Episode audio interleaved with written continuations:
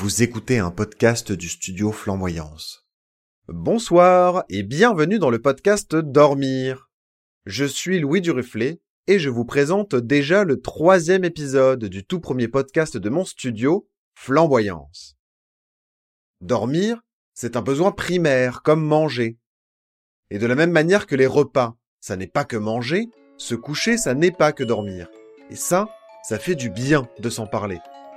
Vous allez découvrir ici deux fois par mois le rapport que quelqu'un entretient à son sommeil sous le format d'une interview. Michel, que nous allons entendre dans cet épisode, est mon meilleur ami. On se connaît vraiment très bien, mais le sommeil est resté comme une part d'ombre chez lui, et donc on va le découvrir ensemble. Bonne écoute. Je m'appelle Michel, j'ai 31 ans et euh, je suis actuellement sans emploi, mais j'essaie de monter mon entreprise. Je dirais que je suis un plutôt bon dormeur, avec des rêves agités, mais euh, je fais la plupart de mes nuits euh, de façon complète. Et j'aime dormir. Je dirais un bon dormeur, c'est quelqu'un qui euh, bah, peut dormir profondément. Et ça, c'est pas quelque chose qui est un souci pour moi. J'ai peut-être plus des difficultés à m'endormir, euh, ou j'ai parfois un, sommeil avec des rêves un peu stressants ou des cauchemars, mais euh, j'ai l'impression de dormir profondément. J'aime dormir. C'est une activité. Enfin, je suis content d'aller dormir le soir. Euh, donc, euh, dans ce sens, je dirais que je suis un bon dormeur. Mon rapport au sommeil est un peu ambivalent, euh, dans le sens où je, le sommeil c'est quelque chose que j'aime, quelque chose de réparateur, quelque chose d'apaisant, mais euh, vu que je fais beaucoup de cauchemars et que j'ai j'ai eu pendant un moment des, des problèmes de un peu de terreur nocturne, euh, j'ai aussi un peu le stress, j'ai plutôt le stress de réussir à m'endormir. Donc c'est à la fois quelque chose que j'aime et que j'ai envie de, de, faire, donc de dormir, de bien dormir, euh, mais euh, j'ai peur de ne pas y arriver. Pourquoi tu as peur de ne pas arriver à t'endormir? J'ai peur parfois de ne pas arriver à bien dormir parce que parce que ça m'arrive simplement. Ça m'arrive de euh, bah surtout d'avoir du mal à m'endormir, d'avoir euh, ces, ces espèces d'angoisses du soir qui reviennent et qui vont m'empêcher de, dormir. Et, et du coup, ça donne lieu à des insomnies et après, c'est difficile à gérer quand t'as pas dormi ta nuit.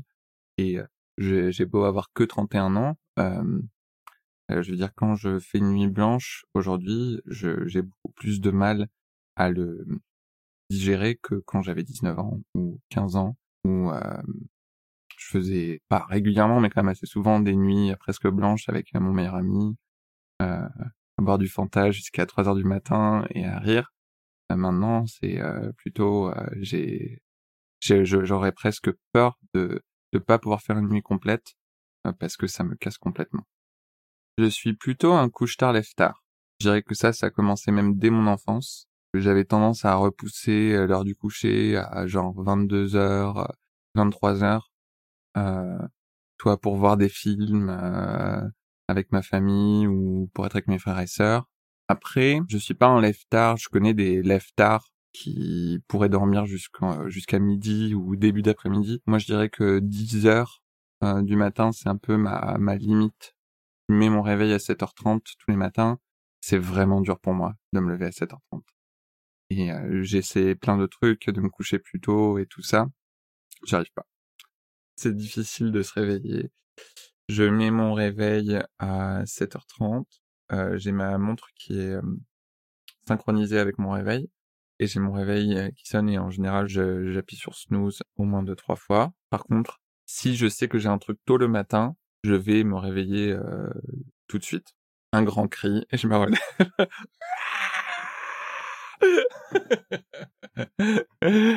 Euh, mais ça, en général, ça me stresse la nuit d'avant, donc euh, je vais y penser toute la nuit. Euh, donc c'est ça aussi qui m'aide à me réveiller, c'est l'angoisse. C'est quelque chose que je faisais bah, dès dès le collège, de parfois euh, travailler jusqu'à 2-3 heures du matin sur des devoirs que j'avais pas fait avant, parce que c'était mon moment de productivité. J'ai le souvenir de, de mes parents qui me gueulent dessus parce que j'ai pas préparé mon, mon projet d'art plastique pour lequel j'avais trois semaines. et où je me retrouve à faire des collages euh, complètement fous euh, jusqu'à 3 heures du matin. Et, et souvent j'avais de super notes en plus sur ces trucs-là. Donc ouais. Tu peux me parler un peu de tes insomnies? L'insomnie, chez moi, euh, ça se présente en général, euh, c'est au moment de me coucher où j'ai une angoisse qui va monter. Donc je, reste dans mon lit, euh, les yeux fermés, j'ai l'angoisse qui monte. S'il y a le moindre craquement de bois ou petit bruit, genre j'ai limite une crise cardiaque. Donc après je rouvre la lumière, j'essaie du coup de me calmer un petit peu.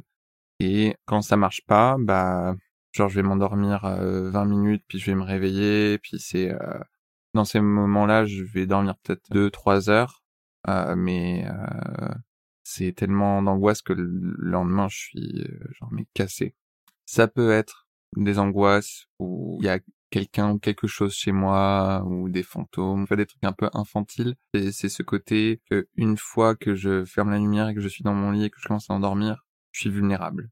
Euh, donc ça, c'est une des angoisses. Euh, une angoisse que j'avais avant, c'était d'avoir une paralysie du sommeil. Et sinon, bah, c'est des angoisses plus euh, liées à ma vie, et au quotidien. Ou alors un film que j'ai vu et euh, qui, avec des images marquantes, notamment le film euh, Ça, donc avec le, le clown monstrueux. Il y a des trucs qui qui juste passent pas dans mon esprit.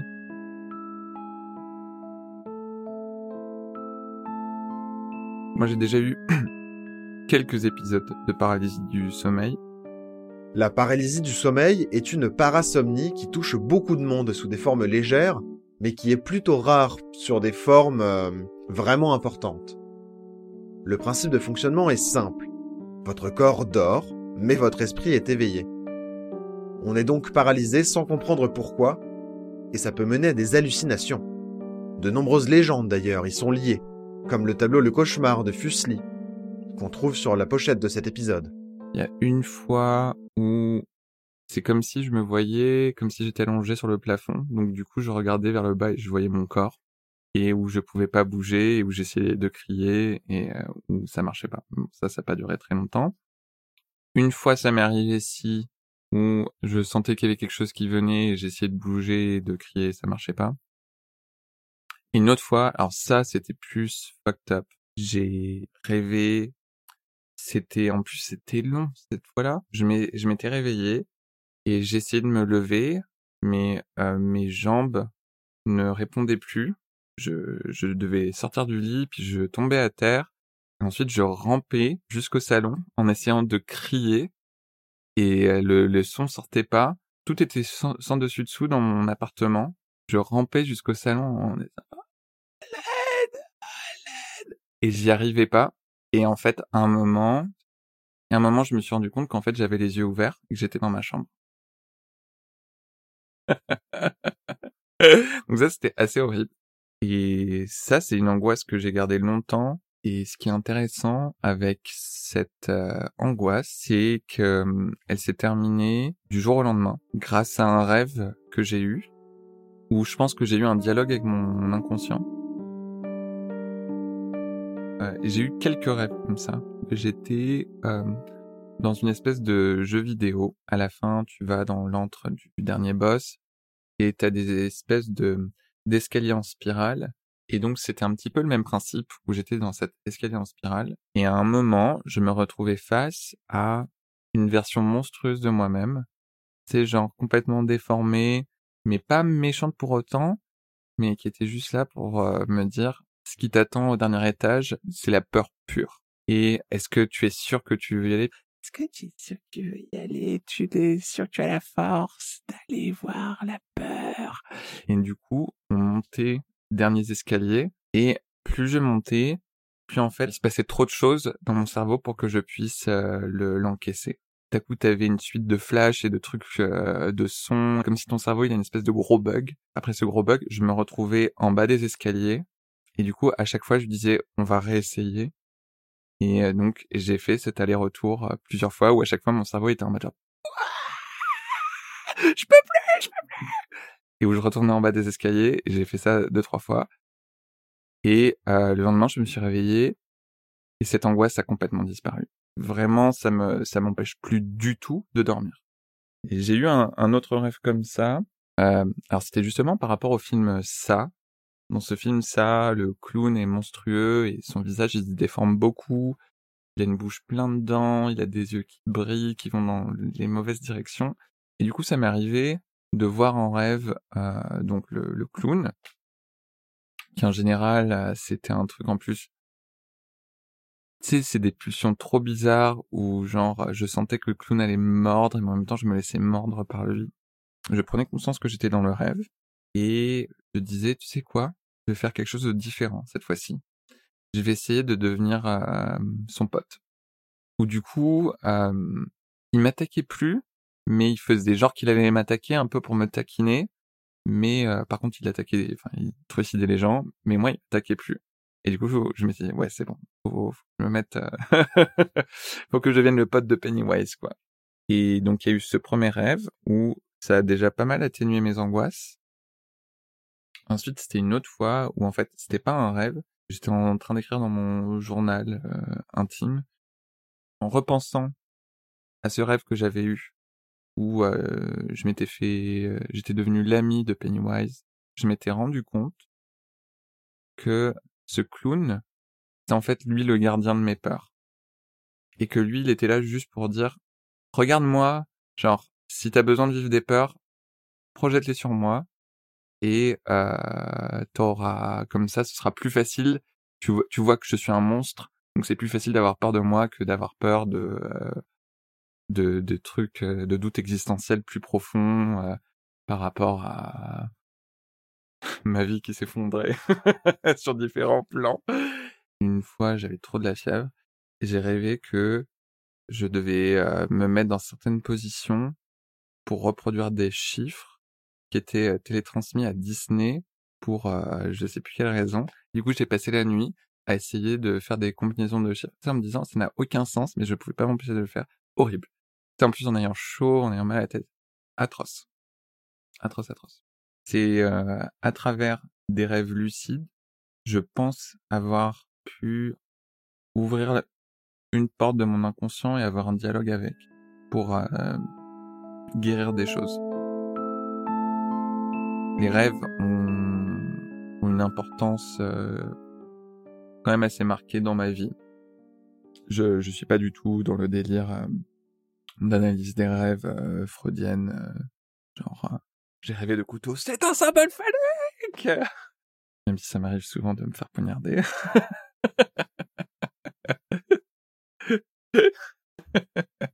Je vois un peu ça comme euh, une façon pour mon esprit de me dire, de me faire vivre des émotions que j'arrive peut-être pas à vivre pendant que je suis éveillé. Je pense que c'est spontanément que j'ai commencé à faire des rêves lucides. Pendant un rêve lucide, le rêveur a conscience de rêver. Il existe donc plusieurs degrés de lucidité en fonction de ce qu'on fait quand on en prend conscience.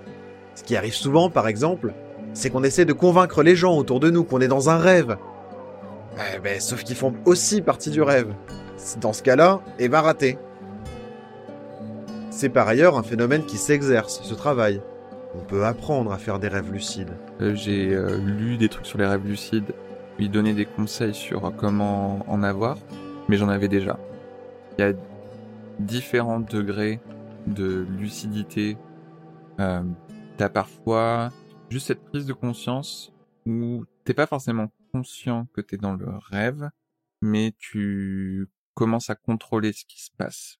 Tu reprends un peu le dessus sur ton esprit jusqu'à l'extrême de je suis dans un rêve, je vais faire euh, ce que je veux, mais plus t'es lucide, moins le rêve est stable si je suis complètement lucide, c'est soit en fait je vais pas avoir autant de contrôle que ce que j'aimerais, soit je commence à vraiment avoir le contrôle total et dans ce cas-là bah le, rêve s'effondre Mais il y a une fois où, où j'étais coincé dans un rêve et c'était horrible. Et je savais pas comment me réveiller. Il y a limite une géographie propre à mon rêve où il y a des versions des villes propres à mes rêves. Je vais reconnaître que mon appartement a cette pièce qui est disposée d'une certaine façon, ou ça c'est dans mon rêve qu'elle est comme ça. Ou ouais, ou genre il y a une version de Paris euh, dans mon rêve, il y a une version de Toronto dans mon rêve, il y a une version de Calais dans mon rêve. Enfin, c'est, euh, tu vois, il y a une espèce de, de géographie euh, préétablie. Bon après, il y a des fois où je pars complètement, tu dans des dans des mondes ou des planètes différentes, quoi. Donc, je vais reconnaître que c'est la version rêve de de cet endroit. Après, je suis assez proche de mes sensations dans le rêve. C'est quelque, c'est quelque chose de très euh, euh, sensoriel. Un rêve qui m'avait beaucoup marqué aussi quand j'étais enfant, euh, genre à 10 ans, c'était que je jouais aux trois petits cochons avec des amis et que le celui de mes amis qui jouait le grand méchant loup m'attrapait, me plaquait à terre, m'ouvrait le ventre et euh, sortais mes euh, boyaux en les mordant, les mordillant. Et je me souviens de la douleur et, et du sang et tout ça. Et donc j'ai un rapport assez sensoriel, tu vois. Vous pouvez écouter une version plus complète de ce cauchemar dans l'épisode 8, spécial cauchemar pour Halloween. J'ai un, j'ai mon rituel de coucher. Bon, déjà que je me brosse les dents, que je passe aux toilettes, je bois mon verre d'eau. Alors ce que je fais beaucoup en ce moment, c'est de lire avant d'aller me coucher. Alors moi, j'aime bien lire les BD pour m'endormir. Mais je lis pas des BD euh, forcément très joyeuses. Parce moi, les, je sais pas, le, ce mélange d'images euh, et de couleurs, ça apaise mon cerveau. Donc euh, là, en ce moment, je vais lire des Hellboy. mais j'aime bien les, les trucs un petit peu fantastiques. Je mets mon téléphone à un endroit euh, soit en dehors de la pièce, soit un endroit où je sais que je vais pas voir la lumière du téléphone. Le matelas se creuse, donc pour éviter de trop le creuser, je vais euh, sur la place du lit où je dors pas pour lire jusqu'à ce que je sois vraiment somnolent. Ensuite, je le pose et je me place de l'autre côté du lit et euh, je vérifie mentalement si j'ai pas envie de faire pipi parce que j'ai pas envie et ça je déteste me lever la nuit pour faire pipi en fonction de euh, parfois comment j'ai lu. Parce que parfois, si je lis longtemps, euh, je vais en avoir marre d'être assis sur mon dos. Donc parfois, je vais me mettre un peu de côté ou tout ça. Euh, donc si je me mets sur un côté, il va d'abord falloir que je me couche du côté opposé que le côté sur lequel j'ai lu. parce que parce qu'il faut un équilibre dans ma tête. J'ai besoin en général de m'endormir, de, de commencer la période d'endormissement sur le dos. Mais euh, au moment où je sens que je tombe plus dans le sommeil, souvent je vais me mettre sur un des côtés. Euh, et ça, c'est en partie parce que euh, donc en me renseignant sur les paralysies du sommeil, j'ai appris que euh, il y a des positions dans le lit qui sont plus propices aux paralysies du sommeil notamment quand tu es sur le dos et que tu es proche d'une petite source de lumière, mais ça peut être aussi simple que de la lumière qui passe à travers euh, des rideaux ou, euh, des volets. Et euh, si ça c'est face à tes yeux, apparemment ça t'as plus de chances d'avoir des paralysies du sommeil. Et donc c'était comme j'étais dans ce type de disposition dans mon ancienne chambre à Toronto où j'étais face à la fenêtre.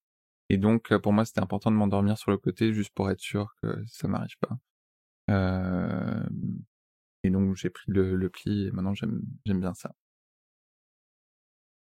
Pour moi le pyjama c'est le moment où je suis genre là c'est la c'est le moment de la soirée où c'est c'est mon espace où je commence à me détendre pour oui un peu me préparer à me coucher mais surtout être à l'aise. Donc je je mets un pyjama mais je dors nu. Donc je retire une fois que je me suis placé à ma bonne place dans le lit. C'est à ce moment-là que je retire le pyjama et je le mets à côté de moi au cas où j'ai froid pendant la nuit. J'ai pas un corps qui régule super bien la température.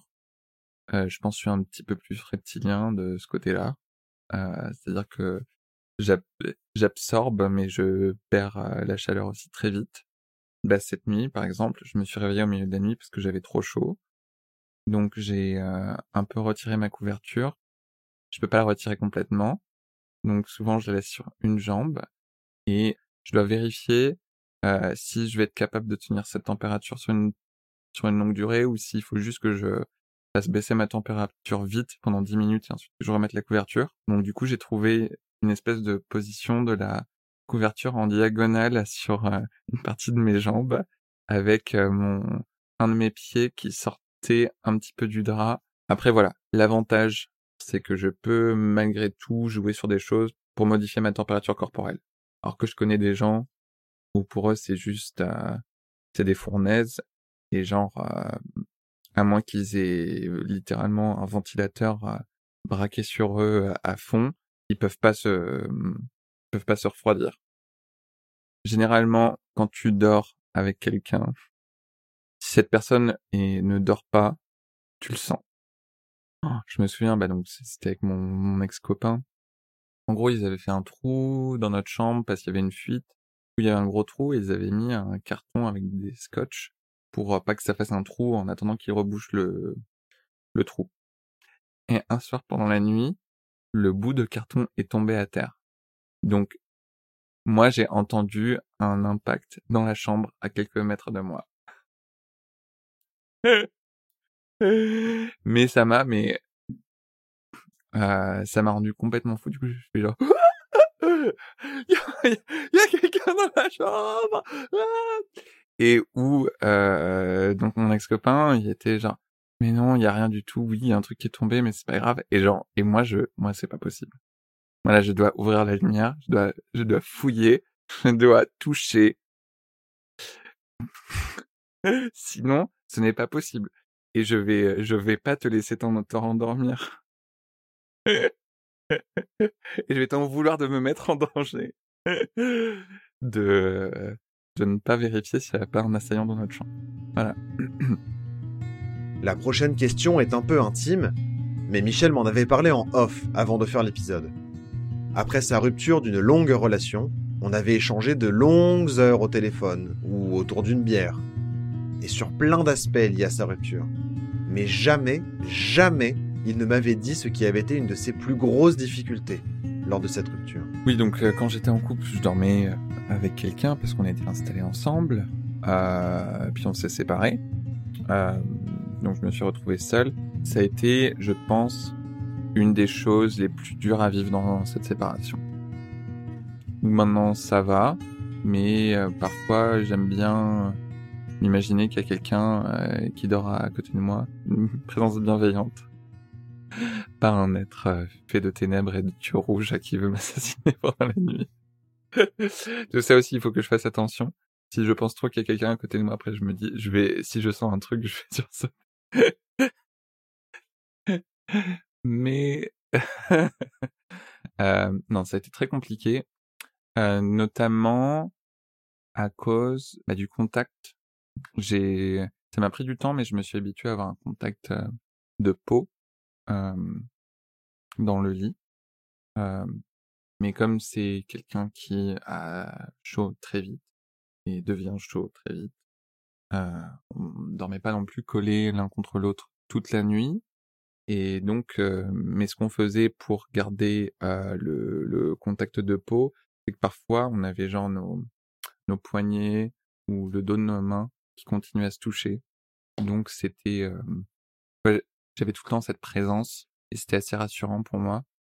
Euh, et donc me réhabituer à dormir seul, c'était très dur. Tu vois, j'ai essayé avec des oreillers, des trucs et ça faisait pas la même chose. Et aussi, bah du coup, ton lit est vachement plus froid. Moi, qui ai un corps qui régule pas bien la température, ça m'a mis du temps à retrouver un, une façon de dormir qui était euh, agréable pour moi.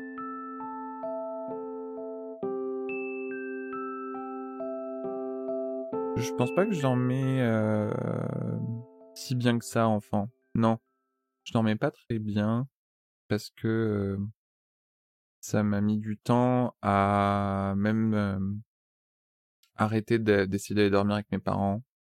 Euh, je pense que pour le coup, je l'ai fait jusqu'à tard, enfin tu vois, jusqu'à mes 10 ans à peu près. et je me couchais tard et j'avais beaucoup de cauchemars, beaucoup de cauchemars quand j'étais petit.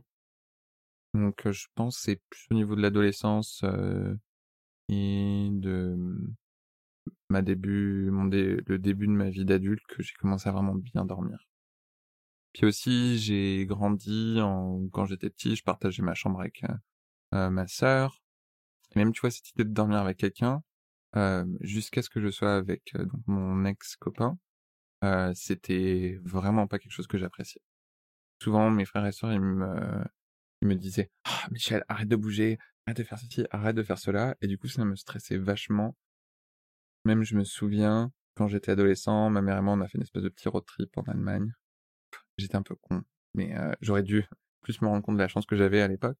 Mais euh, ça me stressait trop le soir qu'on dorme dans la même chambre, parce que j'avais quand même 14 ans. J'avais l'impression qu'il y avait juste quelqu'un qui était là pour écouter le moindre mouvement que je faisais, parce que je bougeais beaucoup. Et euh, du coup, qui me disait « Arrête de bouger, dors, dors !» Et genre, c'est du coup, je détestais dormir avec quelqu'un. Et c'est en me mettant avec ce mec que du coup j'ai découvert le plaisir de dormir avec quelqu'un où ça se passe bien, pas compliqué. Ça m'arrive de siester. J'aime bien siester, mais il faut que ce soit un jour où soit je suis vraiment crevé et je sens que j'en ai besoin, ou c'est un jour en mode relax où je prends le plaisir de siester.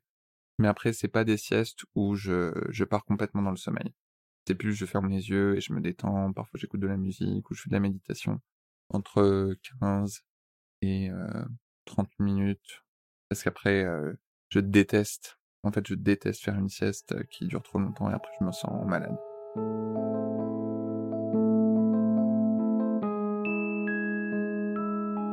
Bah moi après des trucs qui m'ont évoqué des expériences de sommeil, mais pas forcément des bonnes, c'est David Lynch ou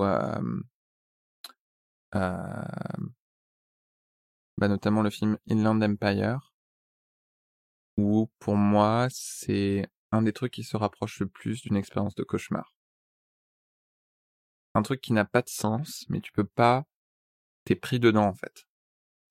Et c'est et c'est des angoisses en fait vachement primales ou primaires, je, je sais pas comment dire, mais tu vois des trucs qui qui joue sur des des angoisses où t'arrives même pas à mettre les mots dessus parce que tu sais que c'est hyper profond, hyper ancien. Tu sais, c'est ben, les visages déformés, les les ambiances avec des lumières bizarres ou des, des trucs juste qui n'ont pas de sens où c'est l'angoisse qui monte. Euh, mais en même temps, c'est complètement fascinant. Et en même temps, c'est un film qui a une place spéciale dans mon cœur parce que c'est une expérience unique. Coucou, c'est Louis à nouveau. Merci pour l'écoute de cette émission et surtout un grand merci à Michel d'avoir accepté de nous raconter son sommeil. Michel anime un compte musical sur Instagram, Michel Musique. Ça s'écrit mi, m e shell, s h e 2 l comme le coquillage et musique en anglais. Foncez dès maintenant le suivre. Je suis un peu ému, c'est mon tout premier podcast professionnel et j'espère qu'il vous a plu. Partagez cet épisode pour que collectivement, on accède à un meilleur sommeil, plus proche de nos rythmes et de nos besoins. Et venez échanger avec moi tous les lundis à 18h sur Twitch. On écoute les podcasts sortis la semaine précédente, et on peut évidemment du coup parler de son sommeil. Vous pouvez retrouver toutes les informations concernant l'émission sur le site du studio, flamboyance.fr. Flamboyance s'écrit avec un S. Nous sommes présents sur Facebook, Instagram, Twitter, LinkedIn et YouTube. Tous ces comptes sont au nom du studio. Il y a également un Facebook pour le podcast Dormir. Allez, bonne nuit maintenant.